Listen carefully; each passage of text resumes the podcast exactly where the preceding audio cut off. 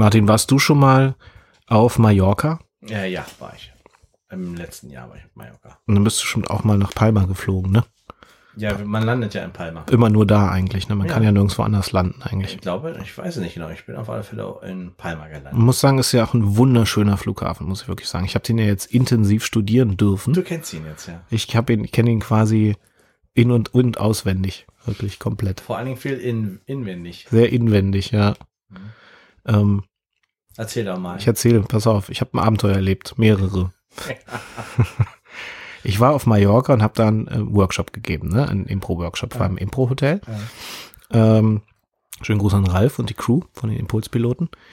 Ähm, und das war wirklich cool, war eine richtig, waren richtig paar schöne Tage und ähm, am Sonntag sollte ich zurückfliegen. Und äh, ich hatte schon so gedacht, weil ich nämlich 2019 schon mal auf Mallorca war und da war mein Flug auch äh, abgesagt worden, weil Unwetter in Düsseldorf war.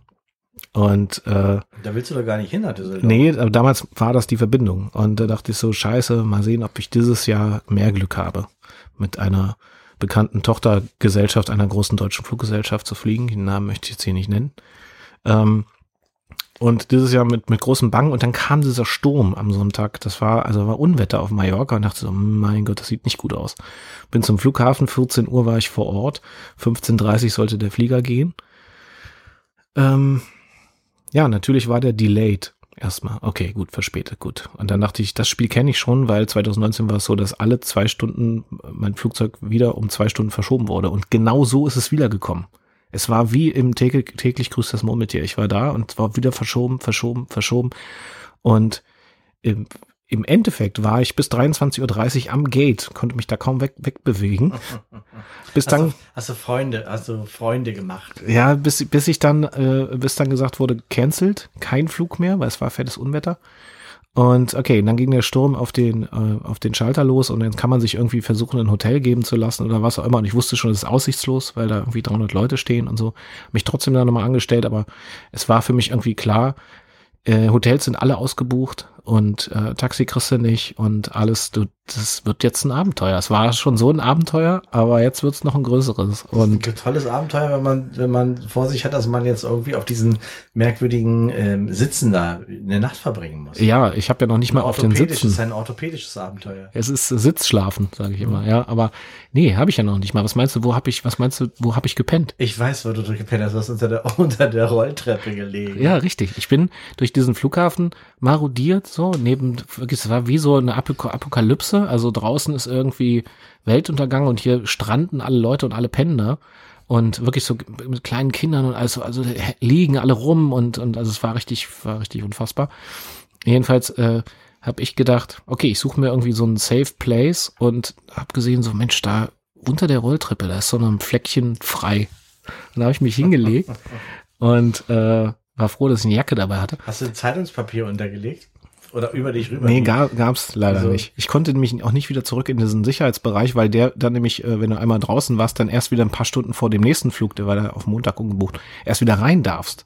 Das heißt, ich musste unten in diesem Bereich warten wie andere, wo es unter anderem keine Steckdosen für Handyladung gibt. Das ist eine Katastrophe. Das ist eine Das Katastrophe, kann man den aber Menschen nicht zumuten. aber jetzt kommt's und das ist ja so mal so Teil von so Dystopien und Katastrophenfilmen. Es geht am Ende immer um den Kampf um Ressourcen. Ressourcen, ja. Immer Ressourcen, Ressourcen, also Wasser, Nahrung und sowas. Hier war es Kampf um Strom fürs Handy. Und ich war unter der, unter der Rolltreppe und es war wirklich wie im Film. Es, jetzt müsste so ein magisches Geräusch kommen. Ich gucke mich nach links um, will mich gerade so hinlegen, denke mir so, ich habe noch 10% Akku, es muss noch reichen bis morgen, weil mein Ticket ja auf dem Handy drauf ist. Also das war schon heiß. Und sehe, äh, das ist die Rückseite von diesen Getränkeautomaten. Und diese Getränkeautomaten habe ich von vorne schon gesehen, die waren nicht in Betrieb. Dachte, hm, komisch und sehe aber, wie ein Ladekabel von jemandem, der auch in einer Ecke dort äh, saß, ein Ladekabel in diesen Automaten geht und sehe, da ist eine Steckdose und diese Person hat ihr Handy an diesem Automaten geladen, also den Automaten rausgezogen und ihr Handy da drin aufgeladen. Pfiffig. Und dann habe ich gedacht, okay, ich, ich habe sie dann angetippt. Das war, war eine Frau, die ist angetippt, äh, sprach auch Deutsch. Ich gesagt, okay, ich verrate dich nicht, wenn ich auch mein Handy hier laden darf. Aber du weißt, was los ist, wenn ich sage, hier ist eine Steckdose. Und dann habe ich mein Handy geladen und habe unter der Rolltreppe gepennt. Am nächsten Tag äh, das gleiche Spiel, wurde, wurde der Flug auch mehrere Stunden wieder nach hinten verschoben. Und meine Rettung, um auch nochmal was Positives zu sagen, erstens fand ich, es war ein totales Abenteuer. Ich war gar nicht sauer, weil es ist einfach, wie es ist. Äh, da hilft natürlich diese Impro-Haltung auch ein bisschen. Mhm. Ähm, aber es stand ein weißer Flügel im äh, Flughafen Palma und ich habe da Klavier gespielt. Ich weiß, ich habe es Stundenlang. gesehen. Und ich habe- auf Insta. Ich habe fremde Leute kennengelernt, habe mit fremden Menschen gesungen, äh, zusammen Klavier gespielt. Äh, es war wundersch wunderschön. Ich wollte gar nicht nach Hause fliegen. Ich wollte Flughafenpianist werden. Ja. Das war mein, mein äh, Erlebnis jetzt im Sommer auf Mallorca. Aber ich würde es immer wieder tun. ja.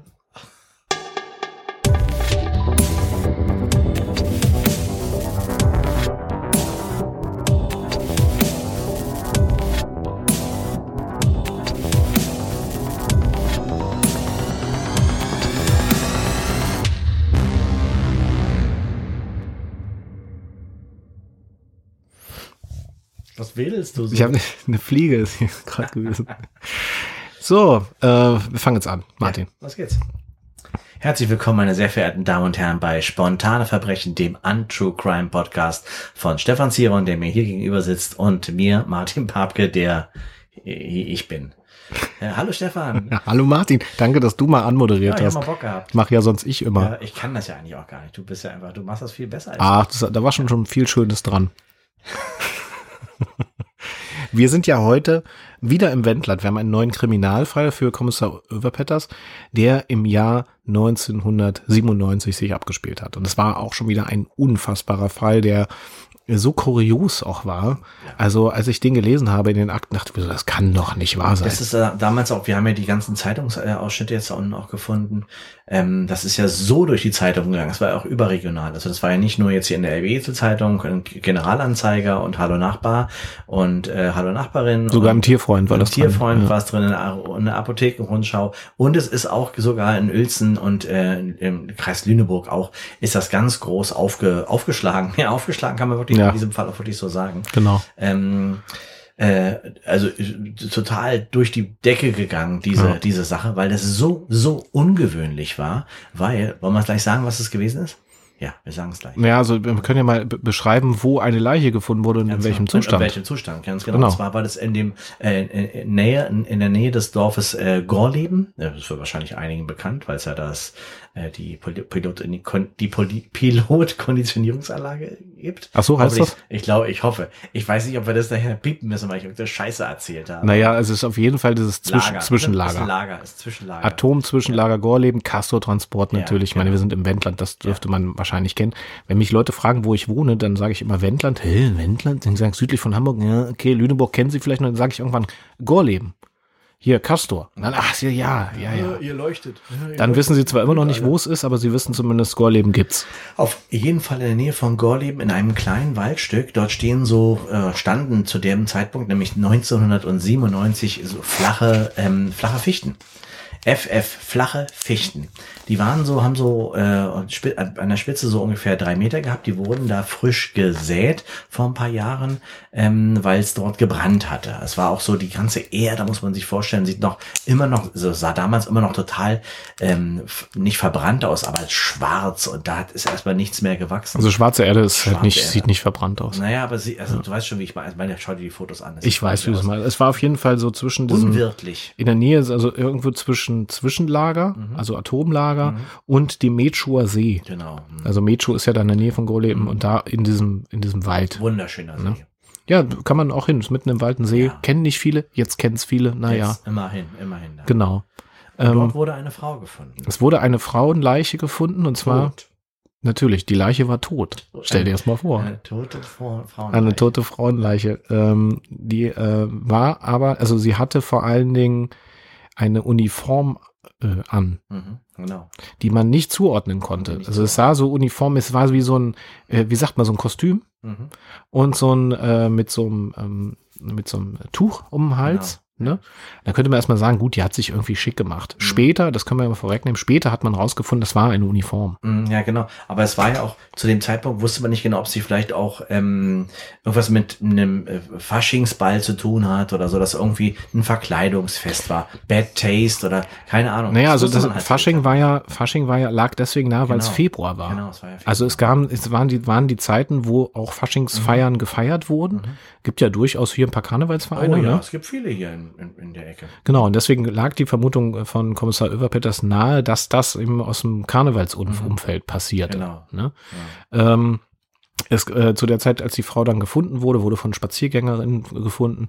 Ähm, da war am Abend vorher gerade, äh, waren die ganzen Karnevals, äh, äh, sag mal hier, diese ganzen Karnevals, äh, wie heißt das denn jetzt nochmal? Karnevalsprunksitzungen und mhm. sowas, ne? Also feiern, genau. Mhm, genau. Und diese Frau war quasi aufgespießt auf einer Tanne. Also, genau. ne, so obendrauf mhm. und durch den kompletten Körper durchgebohrt. Also, weißt du, hast du schon mal einen Käseigel gemacht? Na klar. Sicher. So, und du hast halt so ein, so ein, äh, ne, Zahnstocher ja. und dann machst du so ein Stück Käse drauf, mhm. so ein bisschen so. Und ja. so ungefähr war das, muss man sich Ganz jetzt genau. mal vorstellen. Wir sind ja im Radio, da muss man das ein bisschen plastisch erklären. Ja. Ne?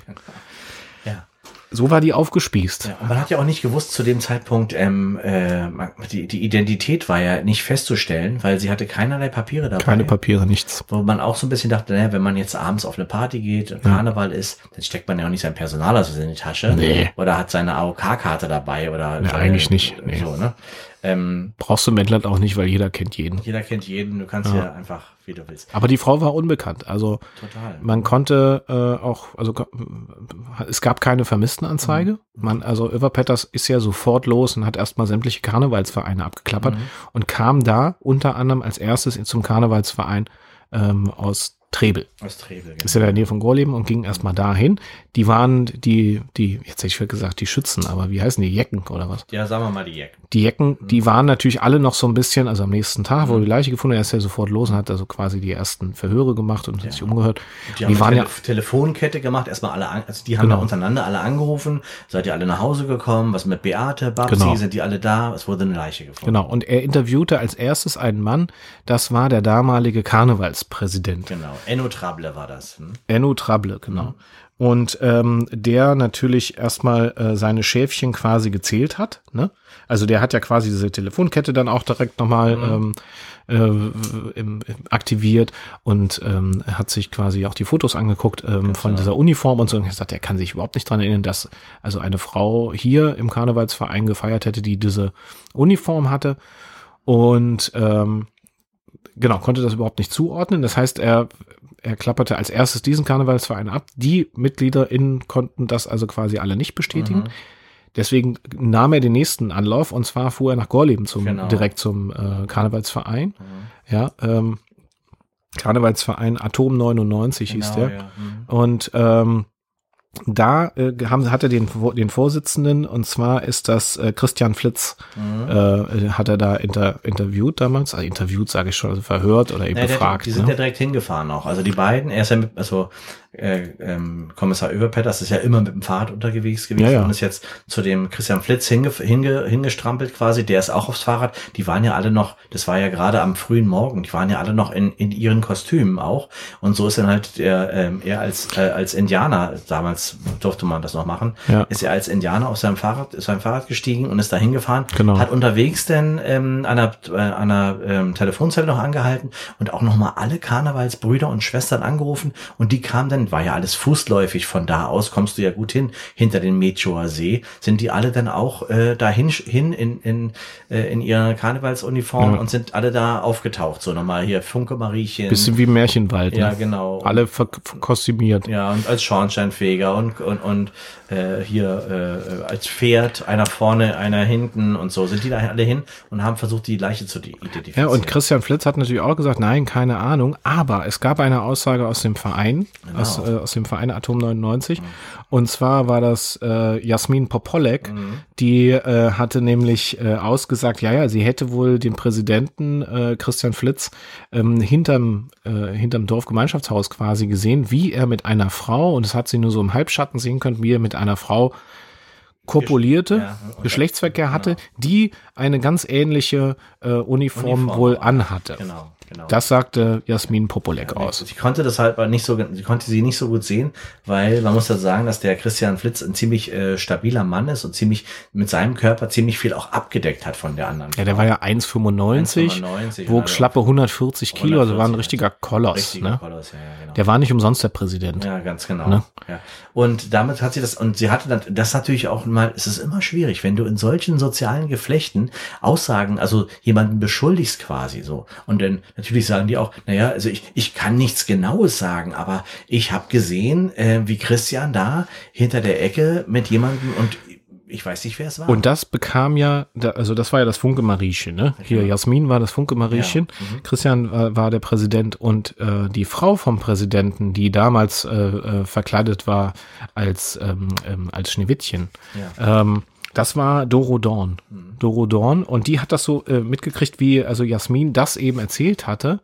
Und die ist sofort auf ihren Mann losgestürmt, auf Christian. Mhm. Äh, weil der wohl auch so eine Geschichte hatte im Zuge der Tradition dieses Ka- Karnevalsvereins, dass es wohl immer wieder so bei Prunksitzungen oder Nachprunksitzungen dazu kam, dass der sich halt irgendwen gegriffen hat, also eine Frau gegriffen hat und hinterm äh, Schützenzelt quasi, äh, Schützenzelt, so Karnevalszelt, irgendeine Frau gebumst hat. Ja, das, der war aber auch sehr beliebt, muss man sagen. Also er war auch, auch ob seiner ganzen Körperfülle trotzdem auch irgendwie eine mit Charme und dem sind Hatte schon eine die Ausstrahlung, Herzen ne? zugeflogen auf jeden Fall. Der hatte eine richtige ja, Ausstrahlung. das war ein so richtiger, so ein, so ein, so ein Dandy, aber als Klops. So. Und- Ja, so richtig eine Erscheinung. Ne? ja, ja. Ähm, genau, hatte aber auch doch immer noch echt so richtig volles Haar, trotz seiner 53 Jahre. Mhm. Ähm, und äh, seine Freundin Doro Dorn, die war ja 20 Jahre jünger. Die, mit der war er gerade ein Jahr seit dem letzten Karneval fest zusammen. ja. Davor war er ja immer irgendwie Single und hat dann immer von Karnevalssaison zu Saison immer, so ich sag mal so Saisonfrauen gehabt. Immer genau eine Karnevalssaison hat er eine Frau gehabt. Der Ne? hatte so eine Bindungs, eine Bindungsschwäche, eine Bindungsstörung. Der konnte sich nicht so richtig binden, glaube ich, ne? Ja, wahrscheinlich würde man das so tiefenpsychologisch jetzt irgendwie so begründen. Ja. Ähm, das Kannst- heißt, kannst du dich, könntest, kannst du dich denn gut binden, Stefan? es kommt ein bisschen auf den Kontext an. Ja. Ja, kommt drauf an, was, was du dabei hast, um mich festzubinden, wahrscheinlich. So, okay. Ähm, jetzt stehen die also alle da um diesen, um diese kleine Fichte rum. Und es gab also quasi diese Aussage, was, was natürlich ähm, ähm, verdächtig machte. Ne? Ja. Also Christian, Christian Flitz ähm, wurde quasi offiziell als Hauptverdächtiger erstmal von Europettes angenommen, Mhm. aufgrund der Aussage von Jasmin Popolek und ähm, der Eifersucht von Doro Dorn, Mhm. die ja auch erzählte, dass er immer, immer saisonweise die Frauen immer Genau. gewechselt Also hatte. er hat quasi diese, diese Anschuldigung auch noch erhärtet. Genau. Mhm. Ja. Ähm, ja, ihm zur Seite stand natürlich sein bester Freund, der äh, für Christian Flitz ausgesagt, hat, das war Walter Wüst. Mhm. Äh, das war der, der vorherige äh, Präsident von Atom 99, ähm, der mittlerweile da schon 73 war, also quasi der Alters, der Alt, Alters- und Ehrenpräsident war das von diesem Verein, der gesagt hat, sowas gibt's bei uns im Karnevalsverein nicht. Bei uns wird zwar getrunken und viel Spaß gehabt, aber hier gibt's keine, nichts weiter. Ja. So, wir sind ein sauberer Verein. So wie die Atomkraft.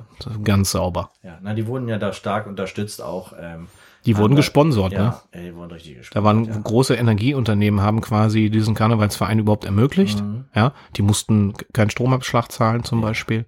Ja. Ähm, die haben extra auch so be besondere Beleuchtung auch immer auch gestellt gekriegt Ja. und so. Das war ja auch draußen alles beleuchtet und so. Das hat ja nichts gekostet, ne? Ja, und besonders beliebt war ja auch an dem Abend ja nicht unbedingt nur der Alkohol, sondern kostenloses Radiumwasser haben die bekommen. Also das war, das galt so ein bisschen wie, das ist so ein bisschen der Geheimtipp äh, äh, gewesen über Jahre. Andere haben da schon Red Bull getrunken, die haben noch Radiumwasser, Radiumwasser, getrunken. Ja. Hast du schon mal äh, Radiumwasser getrunken? Habe ich mich noch nicht Ich rangetraut. auch noch nicht. Äh, weil das Problem daran war, das hat man ja dann Jahre später erst mitgekriegt, äh, das hat sich bis nach Gorleben gar nicht so richtig rumgesprochen, aber in den 20ern zum Beispiel in Berlin hat man viel Radiumwasser Ja. getrunken. Wusstest du das? Das wusste ich, ja. Das ja, konnte man in der. Apotheke kaufen. Ja. So ein bisschen belebend war das. Mhm. Und die Leute waren ja so depressiv damals in den 20ern aufgrund der ganzen Wirtschaftslage. Und 97 waren alle immer noch so ein bisschen depressiv wegen der Wende. Und da haben die gesagt, pff, was in den 20ern ging, geht jetzt in den 90ern auch. Dann haben die Radiumwasser getrunken. Ja, also ja. mit also so quasi mit Radium angereichertes Wasser, also at atomverseuchtes Wasser. Ja. Hatte wohl auch erstmal einen Effekt. Hat man sich nicht so einen Kopf gemacht. Hat man sich nicht so einen richtigen Kopf gemacht. Ja. Nee. Naja, aber wenn man gut, wenn man in Ruhrleben gewohnt hat, ich meine, dann macht das bisschen Wasser, machte da auch nichts aus, muss man ehrlich sagen. Ja. Naja gut, und nun wurde es langsam Abend. Ähm, die Karnevalsbrüder und Schwestern sind nur alle wieder nach Hause gewandert. Ähm, und der ähm, Kommissar Überpetters war nur mit seinem Hund äh, Ulf hat die äh, die Unfallstelle und nee, den den also die, Tatort? den Tatort Fundort. ähm, den Fundort genau abgeriegelt und hat dort mit einem hat sich da einen Klappstuhl hingestellt und hat dann bewacht äh, die Leiche quasi weil bis zum nächsten Morgen wenn denn die Spusi kommt Ja, weil das hat hier ein bisschen gedauert. Ne? KTU war ja, also das war auch im Karnevalssaison und so, dauert immer alles ein bisschen länger. Ähm, er hatte währenddessen ein bisschen, ein bisschen weiter umgehört und hat auch noch mal so ein bisschen recherchiert, nämlich über Christian Flitz. Und er ist auf ein ganz interessantes Detail gestoßen. Das Problem daran war, dieser Christian Flitz, der war ja erst zwei Saisons neuer Präsident. ganz frisch Also quasi zwei Jahre lang. Ja, der ist nämlich mit 51 Jahren nach einer verbüßten Haftstrafe nach Ja. 20 Jahren entlassen worden. Genau. Der saß nämlich lebenslänglich für einen Mord an seiner damaligen Freundin. genau Und das war, jetzt habe ich den aber Namen. das wusste ja keiner das ist ja auch da hat ja das war eine da ist ja eine Bombe geplatzt in in äh, äh, in dem Karnevalsverein als die das mitbekommen das ist quasi wirklich ein verurteilter Schwerverbrecher Und das kam ja an dem Tag quasi erst raus. Das also das da. Überpetters hat es zwar nie zugegeben, dass er, dass er das Loch Lanciert gewesen hat. war, aber irgendwie, Ja. genau, er wollte natürlich gucken, was ja passiert. klar der wollte auf den Busch klopfen ne, ne? Das war so ein bisschen wie so eine. Petrischale. ja ja, um zu schauen, was entwickelt sich da. Und das Opfer damals von, von Christian Flitz war Alexandra Schade. ja, die ja. war, also da war er ähm, 33 Jahre alt und das Opfer damals war 23 Jahre alt. Ähm, und äh, die, Die haben, wurde, sich, die haben sich auf dem Kiez in, in Hamburg kennengelernt. genau, richtig. Und die wurde nachher später äh, ähm, in einer ganz ähnlichen Situation gefunden, nämlich auch aufgespießt. Also der, ähm, er hat damals so einen großen angespitzten Holzpflock einmal durch sie durch gejagt. Ja. Ne? Es hat immer gesagt, es war ein Unfall. Das Ja. war so eine, war so was Spielerisches in der Garage im Hause bei ihnen. Der hatte sich diesen Holzflock vorne auf seinen, ähm, auf seinen Transporter geschnallt, weil, ähm, und, und ist damit, äh, und hat die damit aufgepiekt aus Versehen. Ja. Der hat ihn vorne auf den, auf die Motorhaube drauf, ge, drauf gebunden quasi. Und das war auch wieder so, wieder für Karneval. Das sollte so dann so ein Schauwagen Mhm. sein, wo Leute hinten drauf sind und so. Und das sollte dann irgendwie wie so ein Nashorn sein oder so. Und die, und sie hat vorne gestanden, vor ihm in der Garage und dann ist er von der Kupp, mit dem Fuß von der Kupplung und hat sie quasi in eins einmal durch, durchgepiekst. Genau, und das war damals 1974, da war dieser Mord passiert. Er saß seine Strafe ab, äh, hat in Fuhlsbüttel gesessen, er hat, kam er aus Hamburg ähm, und hat versucht, hier im Wendland in Gorleben sich wieder ein neues Leben aufzubauen und niemand wusste von seiner Geschichte. Genau. So wie, wie, wie bis heute viele nicht die Geschichte wissen von Leuten, die ins Wendland ziehen. Ich bin auch froh, dass bei mir auch keiner nachfragt. Seit drei Jahren. Ja. Ja. Ähm, also, das heißt, er war ein verurteilter Mörder, der aber quasi wieder in die Gesellschaft zurückgefunden hatte, unter anderem eben über Atom 99, dem Karnevalsverein. Ähm, und man wusste ja auch nicht, ob, die, ob es wirklich eine äh, absichtsvolle Tat war oder ob er wirklich einfach von der, von der Kupplung runter, er war auch alkoholisiert zu dem Zeitpunkt. Ja, da waren viele Umstände, die aber letztlich das dem, also der Staatsanwalt, Staatsanwaltschaft nicht gefolgt sind und auch der, äh, die hat natürlich trotzdem lebenslänglich gefordert. Ähm, die Ja, Verteidigung hat das versucht, Ja, ja. als, als Gegenbeweise zu, anzuführen und auch verminderte Schuldfähigkeiten, sowas hat- war dann alles, hat alles nicht Das hat gegolten. alles nicht mehr gegolten, weil er ja auch mit der, mit der aufgepiekten Freundin dann ähm, äh, zum Krankenhaus gefahren ist. Also er hat ja noch versucht, ihr zu helfen, aber ähm, das war halt Mhm, diese zwölf Kilometer. Das hat man ihm dann so ausgelegt, ausgelegt, als, als wäre das nur ein Ablenkungsmanöver. Genau, dass er quasi mit der aufgepiekten Freundin da über die Landstraße gefahren Ja. ist und so. Und weil er, er meinte, dass er wollte, sie hat halt Angst, sie da abzu, runterzuziehen, weil Ja. das wegen der Blutung. Gut, die war aber dann schon tot. Die war Ne? natürlich schon. Man hat halt auch nirgendwo Bremsspuren gefunden, Nee. wo er angegeben hatte, dass er angeblich da In seiner Unterhose, glaube ich, haben wir. Da hat man welche dokumentieren können, aber das war äh, fürs Gericht unerheblich. So. Ja, ähm, Die Spusi kam nun und musste nun feststellen, äh, hat die Leiche untersucht, also die Spusi äh, hat Ja. festgestellt, also die haben sie erstmal da abgesägt. Ne? Also sie haben die, die Fichte gesehen. Fichte abgesägt, das war eine Riesenaktion mit Kran und Ja, allem. da kam ja dann der, der, dieser Kranfahrer, äh, dieser Holländer, dieser ähm, Ruid Klapskopien. Was für Namen haben denn eigentlich Holländer? Das muss man auch mal sagen. Also, kannst du es nochmal wiederholen? Der Name ist Huit Klapskopf. der, hat den, der hat den Kran geführt. Das war so ein gelber Kran. So ein Harvester, sagt man. Mit dem man Bäume, Ja. mit dem man Bäume fällt und umlegt und so weiter. Und der hat dann ganz vorsichtig mit so einer, mit so einer extra, mit so einer Gabel, sie dann wie so ein, wie so, wie von so einem Dönerspieß, sich so runtergehoben und sie dann ähm, in den in den Leichtwagen natürlich. Ja. Und dort wurde sie sofort auch vor Ort, weil man Angst hatte, Spuren zu verlieren, wurde sie sofort auch ähm, Hatten so ein mobiles Zelt genau, aufgebaut. so, ein- ein so, ein- Zelt über sie rüber und Ja. dann die alle mit weißen Anz, also mit so weißen Ja. Onesies an und haben dann äh, komplett versucht ähm, rauszubekommen, wie es dazu nee, die haben vor allen Dingen versucht, die Fichte da rauszubekommen. die Fichte rauszupolen, genau. Ja. Und man hat im Prinzip nichts weiter, ähm, also man hat den Magen ja auch geöffnet und hat nur festgestellt, dass sie halt ähm, äh, so äh, Cracker ge gegessen hat, Mhm. scheinbar, und äh, Tomatensaft. Ähm, also sonst hat man Und das sollte ja später vor Gericht auch noch eine Rolle auch spielen. eine Ne? große Rolle. Tomatensaft. Mhm. Das war ein entscheidender Hinweis nachher am Ende. Mhm. Ähm, Dazu muss man sagen, dass, dass es nämlich genau das gleiche ja war bei Alexandra Schade, die damals umgebracht wurde, aus Versehen oder auch- wie auch immer, von ihrem äh, damaligen ähm, Mann Christian Flitz.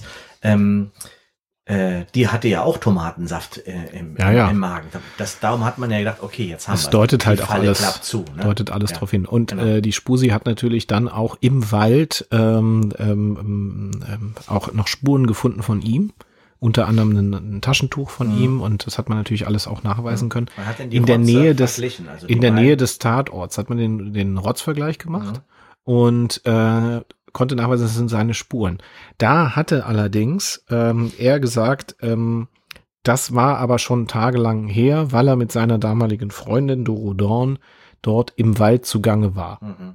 Also er, er hat das, er musste nachher zugeben, dass die beiden im Wald öfters Geschlechtsverkehr hatten Mhm. Und ihren Praktiken nachgingen. Das werden wir jetzt hier nicht weiter ausführen. Jedenfalls waren es bestimmte Waldpraktiken. Ähm, und man hatte also quasi noch Reste von Seilen und sowas gefunden. Mhm. Und ähm, daraufhin hatte Ö- Över Petters Dorodorn befragt, ob das stimmt oder ob es da irgendwie ein Alibi für gibt. Und sie hat die Aussage verweigert, Mhm. weil sie immer noch so eifersüchtig war und dachte, Genau. er hat schon wieder Ja. Mhm. irgendeine neue äh, hinten hinterm Haus Die hat So. sich gar keinen Kopf darüber gemacht, was das für Auswirkungen Genau. hat natürlich. Und die auch, wusste ne? natürlich auch erstmal gar nicht, was hatte der denn schon für eine Geschichte hinter sich. Ne? Genau. Das kam dann alles so Schritt für Schritt raus. Mhm. Ähm, und sie war aber so in ihrer Eifersucht gefangen, dass sie quasi nicht dieses Alibi bestätigen wollte. Das heißt, der Hauptverdächtige war Christian Flitz, der dann natürlich in U-Haft kam. Mhm.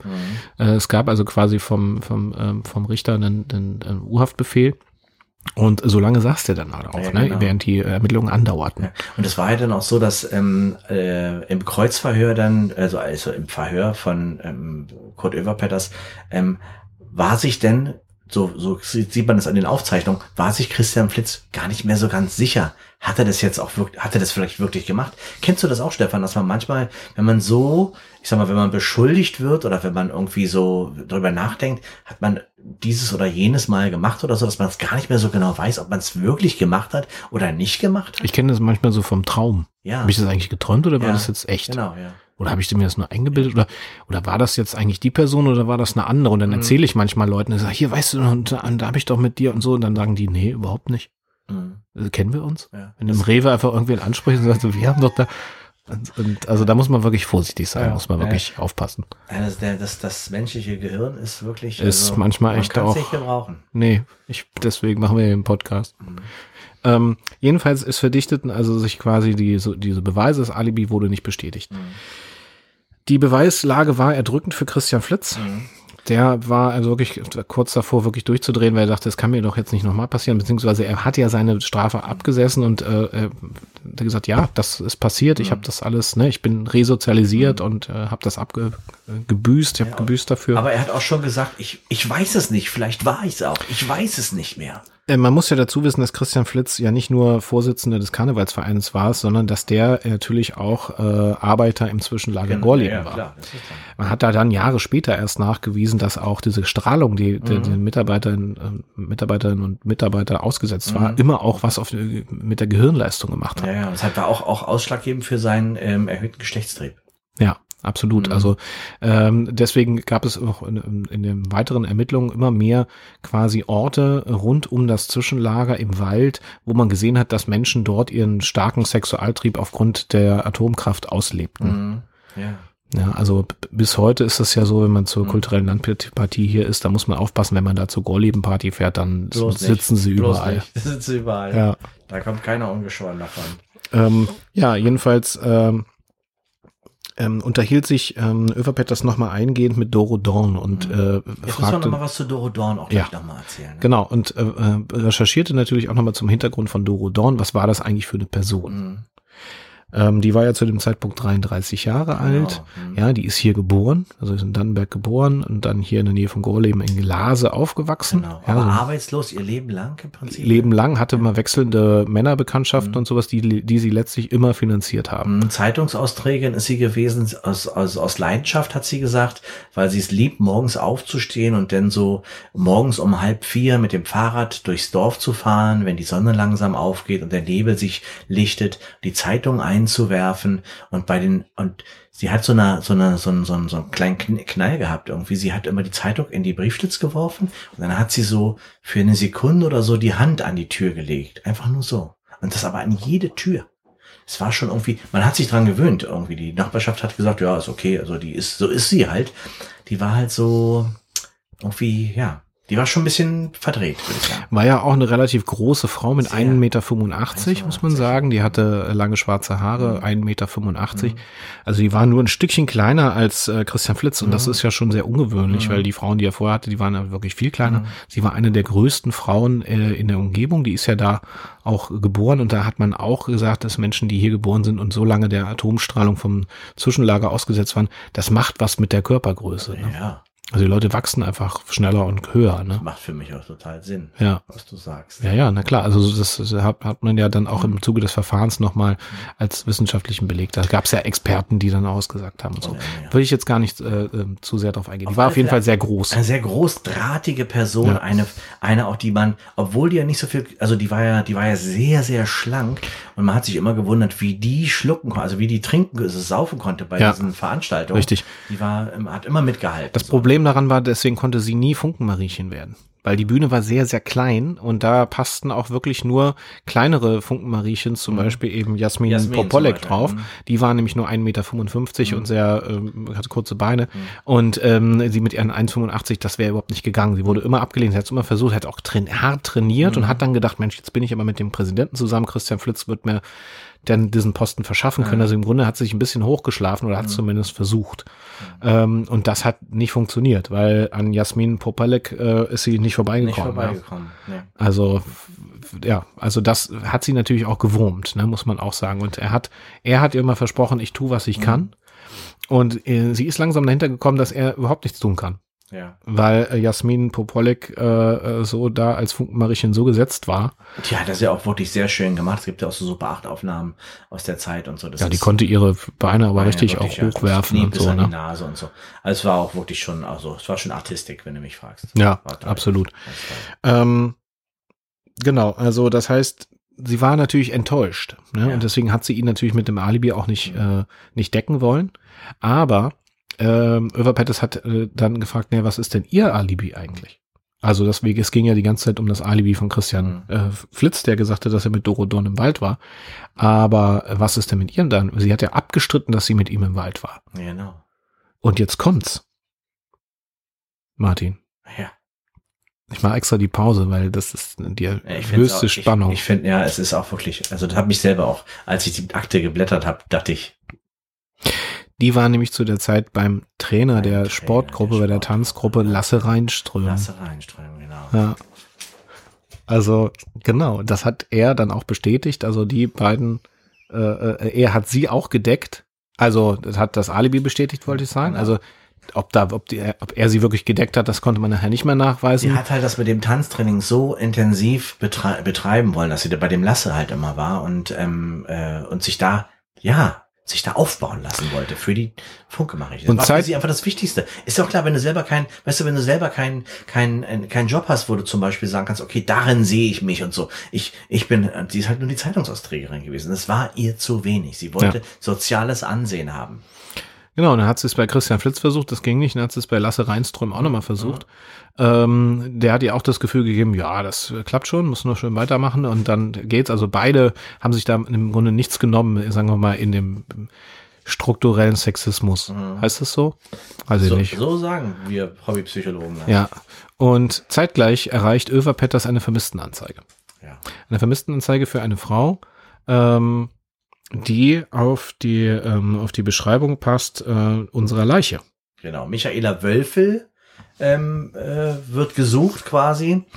Ähm, und das aber ganz ungewöhnlich, weil diese Vermisstenanzeige ist nämlich, geht nämlich ähm, quasi norddeutschlandweit raus und die kommt von aus Hamburg. Genau, Also die, die, Anzeige, die, die Anfrage kommt aus Hamburg. die ähm, Kolleginnen und Kollegen, die informiert wurden, wurden alle zwischen Berlin und Hamburg informiert. Ja. Also in diesem ganzen Landstrich und vor allen Dingen ganz exakt auf einer bestimmten Flugroute. Genau. nämlich der direkten Flugroute von Berlin, äh, damals noch Tegel, der Berlin-Tegel, nach, äh, nach Hamburg Ja. zum Flughafen. Ne? Wo ist der? F- Poppenbüttel, hätte ich gesagt. Nee, Nord Norderstedt, glaube ich, ist es. ja, irgendwie da oben. Also Flughafen Hamburg. Hatte, Ja. glaube ich, nur einen. Ne? Ja. Ähm, und diese direkte Flug, äh, Fluglinie, und das konnte man ja ganz genau nachweisen, wann die wo, wann hätte wo irgendwie welcher Flieger sein müssen. Ähm, es war eine Privatmaschine. Genau. Eine, eine zweipropellerige äh, Privatmaschine. Und man muss wissen, dass Michaela Wölfel für eine kleine private Airline quasi, also für einen Service für, für Menschen, quasi, die einen Privatjet gebucht haben, gearbeitet hat als Stewardess. Genau. So, so, das war eine kleine, eine kleine, sehr exklusive Fluggesellschaft für so Politiker, Genau. äh, Oligarchen, äh, reiche Leute, die schnell äh, Business, so Business Hopper, so. Genau, die von Berlin mal eben nach Hamburg müssen, so. Genau. Ne, die, die flogen, äh, die flogen also wirklich nur diese ganzen exklusiven Linien. Berlin-Hamburg, Berlin-Sylt, Berlin Borg. Borkum oder äh, wo man eben so hin muss, wenn man reich ist. Ja. So. Ähm, und diese Person war vermisst. Genau. Und ähm, man hatte in Berlin ermittelt, niemanden gefunden, den Verbleib, der Verbleib war offen. Ähm, sie sollte nach Hamburg fliegen, dort kam sie jedoch nie an. kam sie niemals an. Und das Merkwürdige war, dem, dem, äh, dem Piloten, selbst dem Piloten, der dieses Flugzeug geflogen hat, ist es nicht aufgefallen, weil nämlich es ist so gewesen, dass Michaela, mhm, Ja, die, die war ja also quasi Stewardess auf dem Flug. Sie wurde eingecheckt, das heißt, man konnte ja am Flughafen nachvollziehen, welche, welche Crewmitglieder sind an Bord gegangen. klar, Und äh, das überprüfte man zu der Zeit 1997 in Hamburg noch nicht, wer wieder von Bord geht, sondern man hat nur aufgeschrieben, wer ist an Bord gegangen. Das Problem ist, man konnte nachher nachweisen, und jetzt kommen wir mal zur Auflösung dieses Falls. Ähm, man konnte nachher nachweisen, dass diese Stewardess sich nebenbei noch Geld verdient hat, nämlich mit ihren reichen Kunden und Kundinnen. Und sie ist mit dem, ähm, mit dem Öloligarchen Reinhold Rehlein, nämlich das konnte man anhand der Spuren im Flugzeug nachweisen, ähm, ist sie auf die Bordtoilette gegangen. Und damals in diesen Flug, Flugzeugen war das noch so, dass ähm, die fliegen ja nicht so hoch, wenn das so kleine Flugzeuge sind. Das heißt, wie damals auch in den D-Zügen, wenn man da unten diese Toilettenklappe aufmacht, geht so eine Klappe auf. Genau, Dann konnte ja. man so runtergucken. genau. Und so war das in dem Flugzeug auch. Und die machen dann so einen Sog.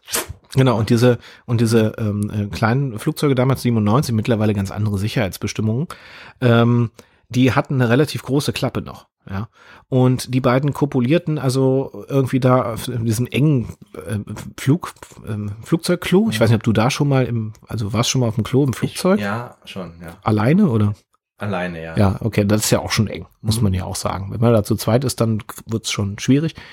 Jedenfalls muss es dann so, haben sie nachher so rekonstruiert, dass es, also es war auch die Aussage nachher von Reinhold Rehlein, der gesagt hatte, ähm, der hat das quasi zugegeben, es war ein blöder Unfall. Ähm, im Zuge der, des Aktes, was sie ja gemacht haben, also die Toilette aufzumachen und ähm, dann aus Versehen auf diesen Knopf zu kommen, dass Genau. unten diese Dings aufgeht. Und dann ist sie mit den Haaren zuerst. Und da ist sie mit den Haaren zuerst runter einfach aus dem Flugzeug gesaugt. Genau, also, in dem, genau. Und wenn du einmal drin bist und du Dann hast kommst du nicht mehr. ein Vakuum, wenn deine Hirnplatte dann in diesem, Ja. in die, an dieses Loch angesaugt wird, Genau. der hat noch versucht, sie von hinten festzuhalten. ging aber nicht. Hat dann aber nur noch ähm, nicht mal mehr, nicht mal mehr den Rock. Hat ja nichts zum Greifen gehabt, weil Genau. die war ja schon komplett entkleidet quasi erstmal. Nein, äh, hat er angegeben, ja. Ja. Mhm. Also er wollte ein bisschen prahlen, hat man nachher, na, also man hat ja nachgewiesen, die war gar nicht entkleidet. Die ja die Er wollte, er wollte als Oligarch, ne, aufgrund seiner eigenen narzisstischen Störung hat er sich natürlich besser dargestellt, als er eigentlich war. Ähm, man hat nachher nachgewiesen, es war gar nichts. Also das heißt, er hat versucht, diese Frau auf, auf der Toilette irgendwie der, der näher zu kommen, die war gar nicht entkleidet. Erektile Dysfunktion war Genau. das, wurde ihm attestiert. Genau, also das heißt, da wäre gar nichts gelaufen. Das wird sie wahrscheinlich auch gemerkt haben. Sie hat sich dann auch darüber aufgeregt. Passagiere, die auch noch anwesend waren, unter anderem die Assistentin von, von äh, Reinhard Rehlein, ähm, hatte dann äh, auch gesagt, dass sie was gehört hat, ähm, aber nicht gesehen. Sie war so Ohrenzeugin. Ähm, jedenfalls ist sie komplett bekleidet, das muss man an der Stelle auch sagen, in ihrer Uniform ähm, aus dem Klo des Flugzeugs rausgesaugt, worden. Rausgesaugt wurden und fiel einfach Über dem diese- Wendland. Über dem Wendland ab. Höhe Gorleben. Mitten auf eine flache Fichte. Richtig. Wurde dort, sie war Gott sei Dank wahrscheinlich schon vorher tot, vielleicht aber auch nicht. Vielleicht hat sie auch noch den ganzen Einstich äh, gemerkt. Ich vermute, dass sie vorher nicht tot war. Ja. Ich meine, man stirbt ja nicht einfach nur, wenn man da so runterfliegt, oder? Ja. Vielleicht erfriert man? Nee, so hoch waren sie ja nicht. Nee, wahnsinnig. Eigentlich, also du fliegst halt einfach. Hm.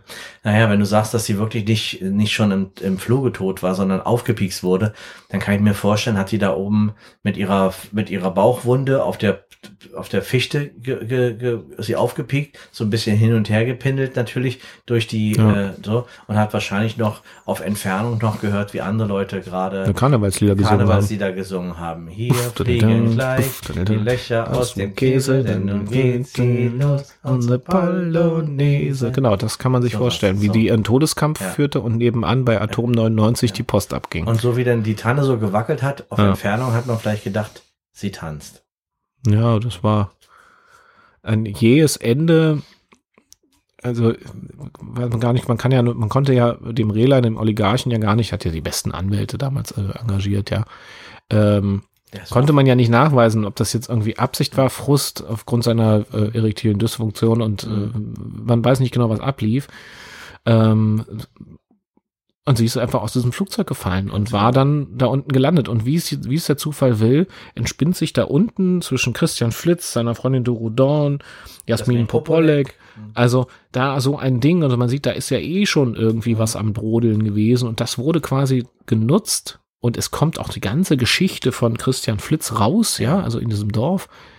Ähm, und man konnte nachher also nachweisen, dass diese Leiche äh, nicht von Christian Flitz angefasst wurde Mhm. und also nicht, ne, er ist nicht er ist, wahr. Er ist freigesprochen worden, Ja. aber er hatte vorher schon alles zugegeben, einfach weil der so Ja, ja, in seiner Schuld, auch so in seiner Schuldspirale. genau, so der hatte das alles so im Film im Kopf. Ja. Ähm, Er sein hat sich davon auch nie erholt, von diesem. Nein, der, also sein Verteidiger hat auch äh, äh, dann natürlich gesagt, dass der hatte nie daran geglaubt, dass er es war. Mhm. Ähm, jedenfalls konnte man nachweisen, dass es Christian Flitz gar nicht war. Mhm. Und der wurde aus der U-Haft dann entlassen. Also ähm, genau, so Överpet, das hatte also quasi diesmal nicht ganz den richtigen Riecher, aber dann kam ihm also quasi zur Hilfe dieser Fahndungsaufruf äh, nach, nach dem Opfer Michaela Wölfel. Mhm. Ja. Ja. Ähm, und das ist natürlich eine, eine Sache, da ist ja quasi eine, eine Frau vom Himmel gefallen. Ne? Ja. Ja. Die Frau, die vom Himmel fiel. Ja. Wünscht man sich immer, dass so eine Frau einem in den Schoß vom Himmel fällt. So, aber so, in, aber so tot Dann aufgespießt, einfach ist natürlich auch oder schwierig. gebumst irgendwie will. Das Einfach- das irgendwie anders. Naja, und ähm, äh, ähm, eine kleine Nebengeschichte noch. Ich weiß, dass der, ähm, Kra der Kranführer, äh, Huit Klapskopien, dass der ähm, auch seinen Job dann an den Nagel gehängt hat, weil der ähm, hat es auch nicht Jetzt nicht Er verkraftet. hat sich Ne? verkraftet, das war für ihn, er hat es zwar wunderbar gemacht und wie man es Mhm. manchmal so ist, in so einer Situation, da handelst du einfach intuitiv und bist perfekt da, wo du in deinem Job. Und er hat es, er hat es 1A gemacht und das war das letzte Mal, dass er den Schaltknüppel äh, be, be, bedient hat, Mhm. weil er diese Bilder von dieser armen Frau nicht mehr aus dem Kopf gekriegt. Und darum ist, ähm, ja, Rui Klapskopien, denn der ist dann äh, Frührentner geworden. Ja, schwierig. Ne? Im nächsten, in der nächsten Karnevalssaison hat Atom 99 einen extra Festumzug gestaltet mit einem Flugzeug. Ja, Und es gab Tomatensaft, also Bloody Mary. geschmacklos, Ja, geschmacklos. aber die fanden das irgendwie lustig. Ja, wirklich geschmacklos von Ja. den, von den Karnevalsleuten. Finde ich auch. Ja, deswegen gibt's auch diesen Karnevalsverein mittlerweile Den schon nicht ja mehr. Ja, Naja, seitdem das äh, Zwischenlager dann geschlossen wurde, wurden da auch die Finanzierungen äh, äh, eingestellt. Ne? Ja, das Zwischenlager ist ja nicht geschlossen, aber es Nee, aber keine neuen, keine neuen. Kommt nichts mehr drauf. Ähm, ich bin immer froh, sagen zu dürfen, dass alles, was wir hier erzählen, äh, genau 100% der Wahrheit entspricht, bis auf den Teil, den wir beide uns ausgedacht haben. Meine Damen und Herren, Bilder zum Fall gibt's natürlich auf Instagram, Facebook und Co. Liken, folgen, teilen und kommentiert uns auf Spotify, Apple und wo man uns überall findet. Freuen wir uns drüber. In diesem Sinne, passen Sie auf sich auf.